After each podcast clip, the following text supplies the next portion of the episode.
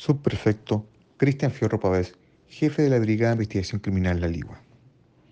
El día de hoy, el equipo investigativo MT0,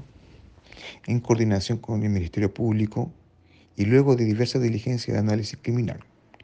logran intervenir un punto de venta de droga en la comuna de Cabildo, logrando la detención de dos personas mayores de edad, sexo femenino y masculino, ambos por, el delito de infracción al artículo tercero de la ley 20.000, quienes operaban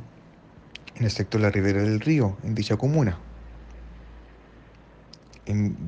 cuya diligencia se logra la incautación de 185,35 gramos de cocaína base a granel, los cuales eran contenidos en 97 envoltorios de papel cuadriculado, como también 5 gramos, 73 de cannabis sativa, dos balanzas digitales y elementos para la dosificación de dicha droga, como también 232 mil en dinero efectivo producto de la venta de este ilícito.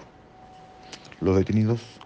pasarán a disposición del juzgado de garantía de esta comuna el día de mañana para el respectivo control de detención.